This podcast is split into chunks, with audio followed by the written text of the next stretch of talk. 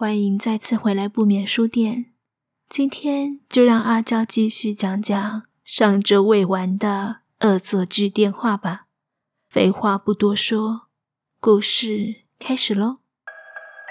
上周说到，便利商店的店长似乎与这个号码有所渊源。今天就让我们来听听看他背后的故事又是什么呢？而这个故事。又会对佐野一行人产生什么样的影响呢？恶作剧电话下。以下的故事将使用第一人称。那时候我跟你们一样在考生时期，因为课业繁重造成的压力，加上自己脑袋不好的关系，脾气非常不好。就算如此。因为胆子不大，所以也不会造成人家的麻烦。唯一做过的跟你们一样的事情，就是深夜跑到公共电话亭打骚扰电话。那时候没想太多，随便挑了几个就拨出去了。通常我只是拨完后就放着，然后靠在电话亭外喝起饮料，一边听着话筒传来的谩骂声，直到我拨了这个电话。那时候接起来的是一个男生，声音听不太清楚，感觉很沙哑，而且伴随着像电视收播的杂音。一开始我没有很在意，但是后来发现他一直在讲一些像是在暴露的话。基于好奇，我便拿起话筒，想仔细听听他在讲些什么。车站，前。直走，转角，路口，上坡，右。说真的，我听不懂他在讲些什么。但是当我知道他在讲什么的时候，一切都太晚了。我那个时候跟家人住的地方附近有个车站，往前走过两个路口后，左转会看到一个比较长的上坡。过了上坡，右转后，走过一个便利商店，左转的不远处，就是我所在的电话亭。所以，当我意识到的时候，转头看向那个转角处，有一个穿着西装，但是脸看不清楚的男人站在那里。虽然我看不清楚他的脸，不过我知道他在笑。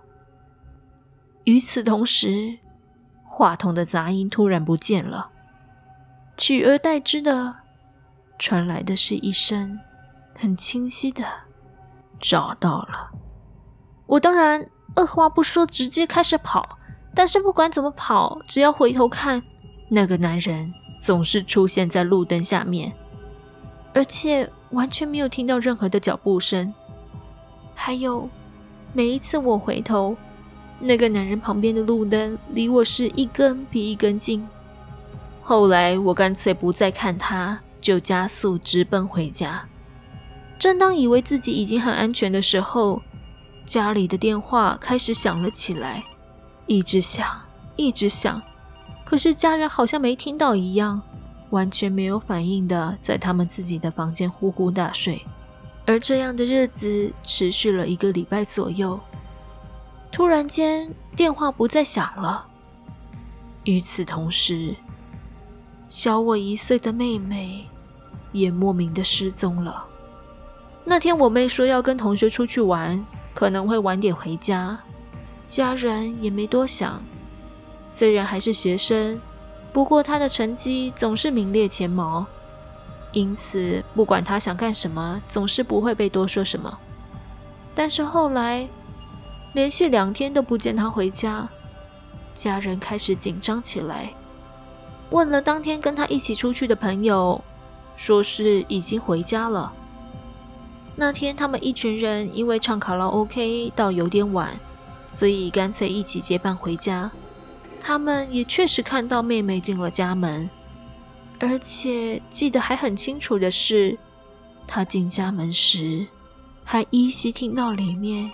似乎有电话的声音，难不成？是啊，是我害的吧？在场的五个人静默了一段时间，突然浅山开始大笑，然后沼田也开始笑了起来。干嘛啊，白痴哦你们！其他三个人吓了一跳，责难起他们俩。好啦好啦，我承认你们真的很厉害诶。是啊，真的很厉害。不过是说故事的功夫呢。哈哈哈哈。佐野、高岛和丸井觉得这两个人白目的境界简直超越了自己，无言到不知道该说些什么的时候，店长轻轻的笑着说：“骗你们的啦，看来我说故事的功力不弱嘛。”听到这话的浅山跟早田又更嗨了，甚至还鼓起掌，因为这更加确信了。他们认为佐野三人的故事是编造出来的根据。三个人里面比较有领袖特质的晚景，心里只觉得气愤。靠，我是真的断腿嘞！还在想着这种白目的人是不是真的就该让他们自己试试看的那种滋味时，店长突然笑笑的说：“我知道那组电话的所在地哦。”哦。随着一阵怒吼，浅山跟沼田整个兴奋了起来。哎哎，反正无聊，一起去探险吧！哦，好主意耶！哎，走啦！说真的，佐野、高岛和晚景虽然害怕，但是打从心里也着实好奇这户电话的人家是在哪里。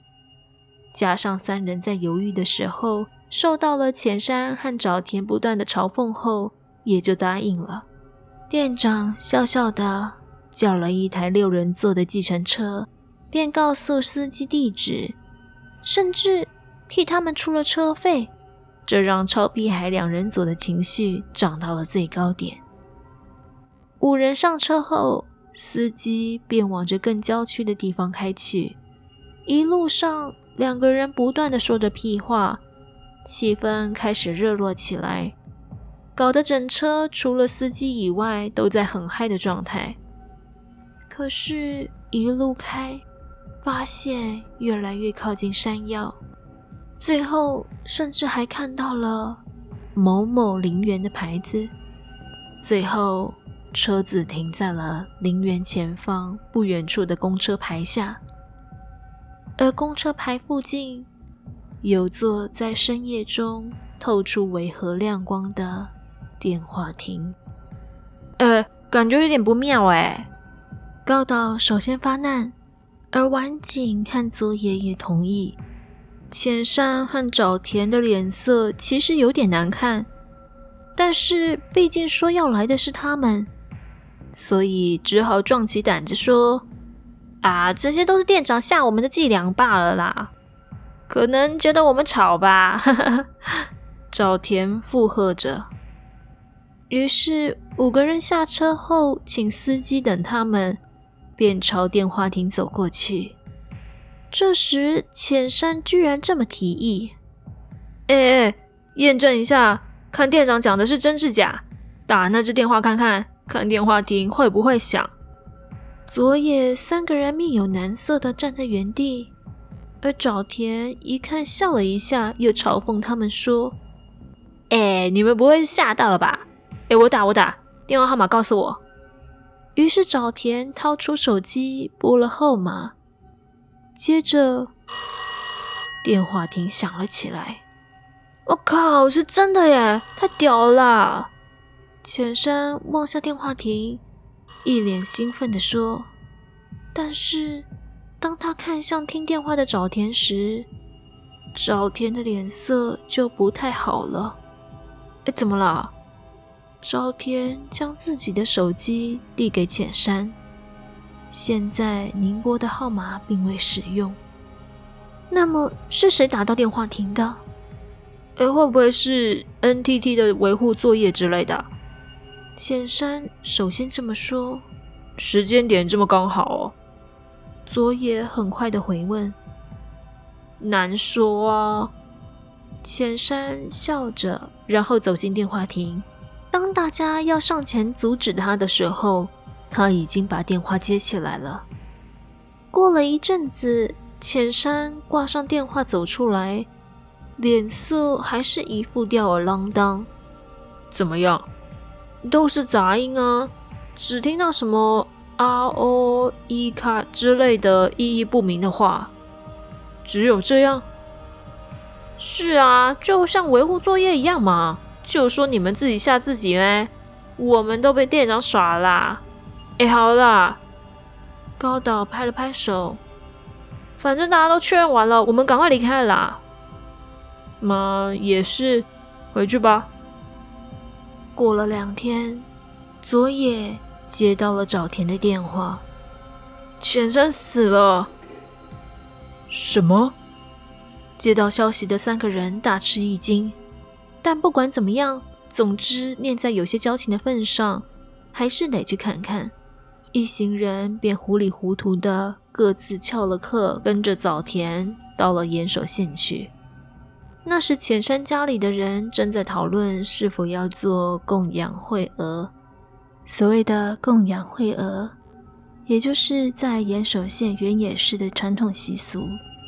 从江户时代开始，为了希望死者在那个世界过得安详，而将死者画在日常生活画之中。也因此，接待的部分是由浅山的哥哥出来迎接。我很常听到他说到你们，谢谢你们照顾他。听到这话，四个人都哭了出来。当天告别式结束后，大家就近找到一家二十四小时的餐厅坐了下来。说真的，现在还是感觉不到浅山不在了。最后一次见面是在便利店吧？对啊，我们也只会在便利商店见到面吧。他人虽然白目，但确实是好人啦。四个人很努力的想要粉饰掉朋友去世的沉痛感，硬是挤出几抹微笑。但说真的，不知道为何，连个征兆都没有，就这样走了。是啊。大概是我们去完陵园后之后不久吧，还说什么蓝色的阿欧卡，有点不知所云啊。哈哈，蓝色的、白色的、黄色的，啊啊，可能是晚景想要搞笑，结果咬到舌头。大家看到他的糗样，纷纷笑了出来。不过晚景像是察觉到了什么一样。脸僵在那里，怎么了？舌头很痛哈？哈哈，我刚刚发出“特”的音，对吧？晚景沉着脸说：“那是因为你大舌头啊。”阿多，米卡，大家沉默了。还有三天，昨夜接了下去。难道？真的是电话号码在作祟的关系吗？高岛这么说。确实，距离那天浅山接到电话只有三天。突然，赵田说了一声“可恶”，便跑了出去，不知道从哪里找来了一根铁棒，冲到了附近的电话亭。其他人跟着他，看到这种情况，打算上前阻止他的时候，电话亭。居然响了起来！喂喂，这里可是严守哎，有没有这么巧的？不可能吧？这应该真的只是维护作业而已吧？佐野和晚景嘀咕着，一行人傻在电话亭前。但没多久，不等大家反应，沼田已经冲了进去，咔嚓一声接了起来：“喂，大声点！”你在公三小什么两天？只见沼田把话筒一摔，踹了公共电话一下，满脸气愤的走了出来。其他三人一阵惊慌，在沼田情绪平稳下来之后，才终于意识到事情好像真的不是屁孩想的这么简单。总之，一行人就先回到了沼田家商量对策。因为四个人慌慌张张地冲进沼田家门，他们的父母便问他们怎么啦。考量到严重性，佐野、高岛和晚景三人七嘴八舌的从头到尾跟沼田的父母讲了一遍。沼田父母一听，大吃一惊。鉴于关系到生命危险，所以隔天一早，早田父母就开着箱型车，带着四人到了更乡下的一个大宅里。这里是什么阴阳师的宅邸吗？佐野、高岛和晚景都算是在都心内出生，基本上除了观光地和电视，还真的没有看过这种传统的和式大院，所以比起害怕，反而是新鲜感较多。这户人家是朝来世家。早田颤抖着说着：“所谓的朝来，相当于关西地方的阴阳师，大部分都是巫女比较多。通常日本人共称这些人为灵能力者，主要是透过降灵术让死者附身在身上，与生者对话。简单来说，就是跟乩身差不多。”相较于前几日的满脸铁齿，现在的沼田脸上清楚挂着满满的恐惧。在被宅邸的人引导到一间大和室后不久，进来了穿着白色无服的阿婆和少女。不等沼田父母开口，老的便跟年轻的讲了一些话，因为是方言，听不太懂。年轻的出去一下之后，拿了一把大弓进来，而在这段时间，阿婆的眼睛犀利地盯着沼田，像是要把他看穿一样。坐定后，阿婆又讲了一串方言，沼田开始剧烈地猛摇头否认。接着，少女便说：“婆婆说，你们是不是玩了什么降灵术？”三个人一听，也跟着沼田连连摇头。阿婆又讲了一大串后，少女又这么说：“你们身上都有着亡者的气息，尤其是这一位。”少女指着沼田。照理说，这种气息只有亡者或者将死之人身上才会有。请你们告诉我们，发生了什么事情？于是沼田父母将事情大致讲了一次。接着又听到阿婆噼里啪啦的讲了一串方言。婆婆说：“一般来说，我们朝来在修行降灵术的时候，会请来玉白大人守护。不这样的话，假设请来的亡者带有怨念不肯离开，很容易造成亡者占据生者的躯体，而生者的身体无法负荷的时候，可能就会成为死者的替身。”不对啊。就算成为替身好了，对他们也没有好处吧？佐野这时提出了疑问：“有的，你们就成了过三途川的牺牲品而已。所以，我们到底做了什么，会变成这样子？就只是打个电话而已啊！”然后阿婆又叽里呱啦的念了一串。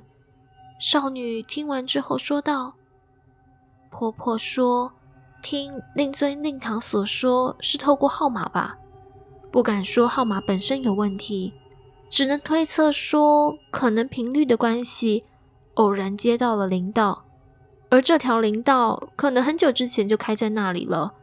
虽然透过灵道的频率接触到亡者，的确会有危险，但还不至于这么明确的知道会被带走。你们一定是直接到了灵道的附近。所以在你们身上感受到的气息，不说是气息，不如说是钩子吧。喂喂喂，真的假的？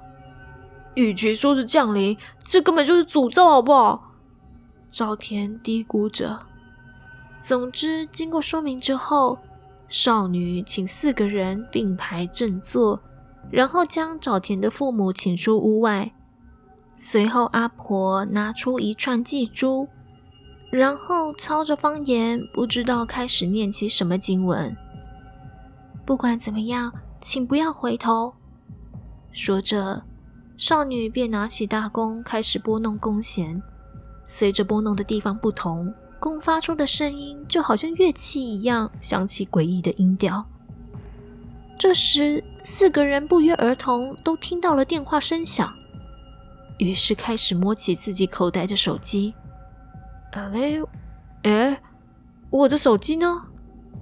当早田正想回头摸自己的后裤袋的时候，突然感受到自己左肩好像靠着一颗人头。请谨记我刚刚说的话。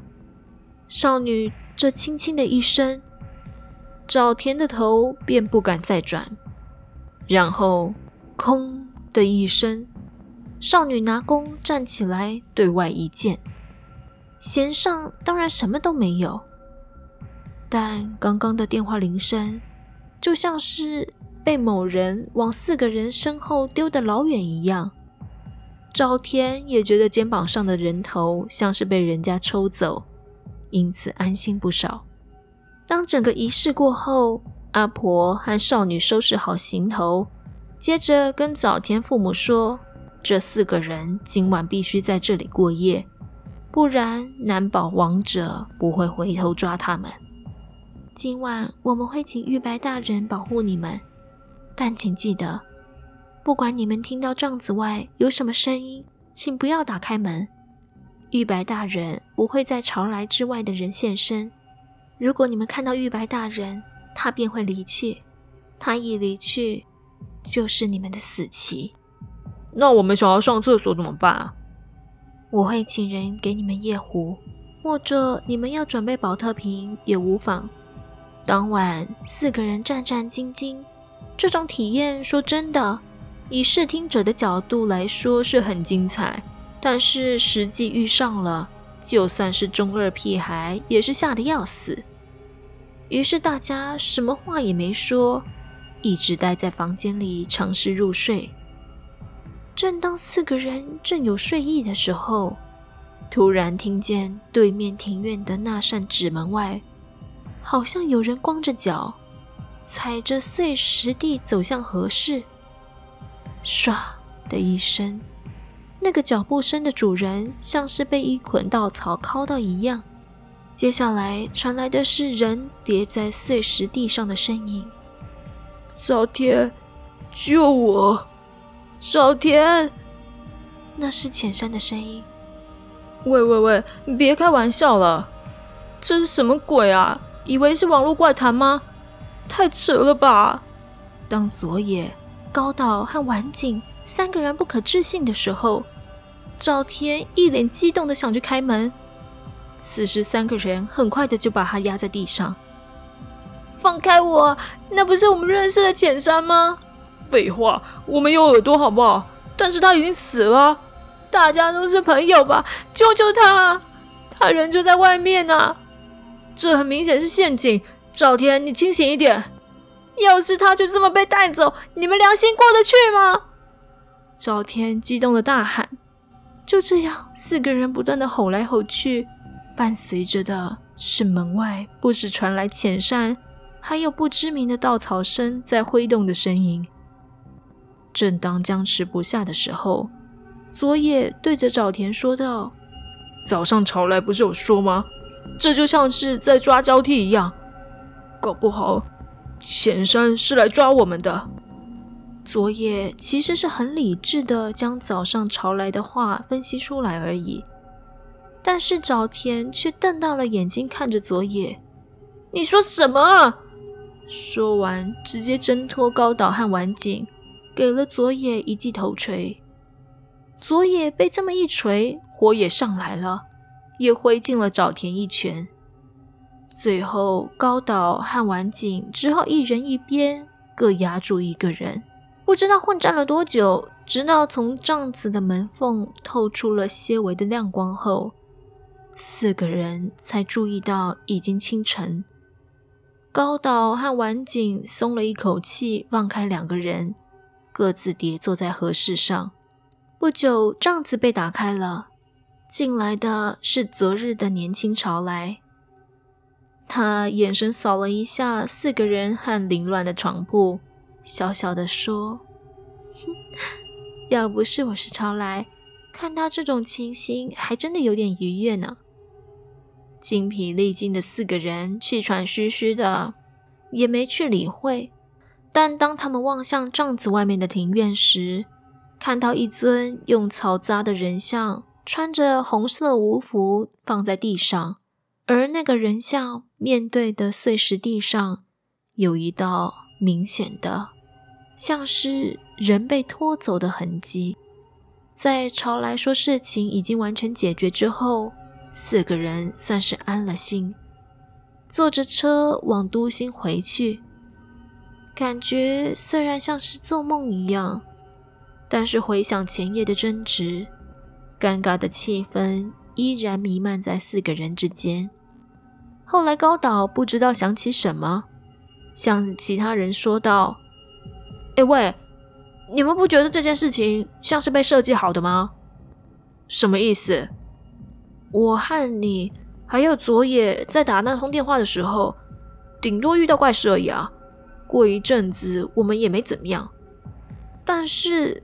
自从我们到了那个陵园后，好像整个爆发出来。所以说，你不觉得那个店长很有问题吗？经高岛这么一说，大家像是想起了什么一样，一到自己住的地方后，便直奔那家便利商店。只不过那里的店长已经换人了。据新的店长说。前店长的房东在今早去收租的时候，没有人应门。本来房东是要直接走掉的，但是发现门没有关，于是推门一看，发现前店长已经掉在房间的灯台下死了。今天的故事大家喜欢吗？今天的故事一样也是由 PTT 版友 Star 二二七直树店所提供授权的。再次谢谢你的慷慨，让更多人可以听到这个故事哦。最后老样子，就让我们来念几个在呃 Apple Podcast 上面的留言吧。上周四，呃，豫州 email 说好喜欢阿娇说故事，谢谢你的五星评论喽。你说一发现这个频道就一口气全部听完了，很喜欢气氛营造跟搭配的音效，真的很喜欢。谢谢你的评论啊！这边说一下，有些人可能会好奇阿娇的音效都是去哪里找的啊？这边推荐一个免费的素材网，叫做 freesound.org。如果你有兴趣做自己的 podcast 或是自己的广播剧，都可以上这个音效库寻找免费的素材哦。再来是上周三的悲剧的游戏，谢谢你的五星评论。你说恋爱了，每次的故事开头搭配着内容真的很有趣，我会搭配着 PTT 一起看文章，太棒了！希望可以继续出产。PS 声音好美，想看。谢谢你的五星评论。呃，我想这个故，我想很多故事搭配着文字看一定是很有趣的。上周二的学测生说。怕，谢谢你的五星评论。你说阿娇的声音好好听，每天边听边读书，突然觉得读书也很快乐。希望我的鬼故事不会让你读书读不下去哦。最后是上周二的杨 Jimmy，啊，谢谢你的五星评论。你说听着听着就跟着进入你讲述的世界中，太可怕了，呃，却沉迷无法离开。不眠书店欢迎你永远留下来哦。最后也预告一下，下一周我们会有特别的声音来宾哦，请大家敬请期待。我们下周再见喽，拜拜。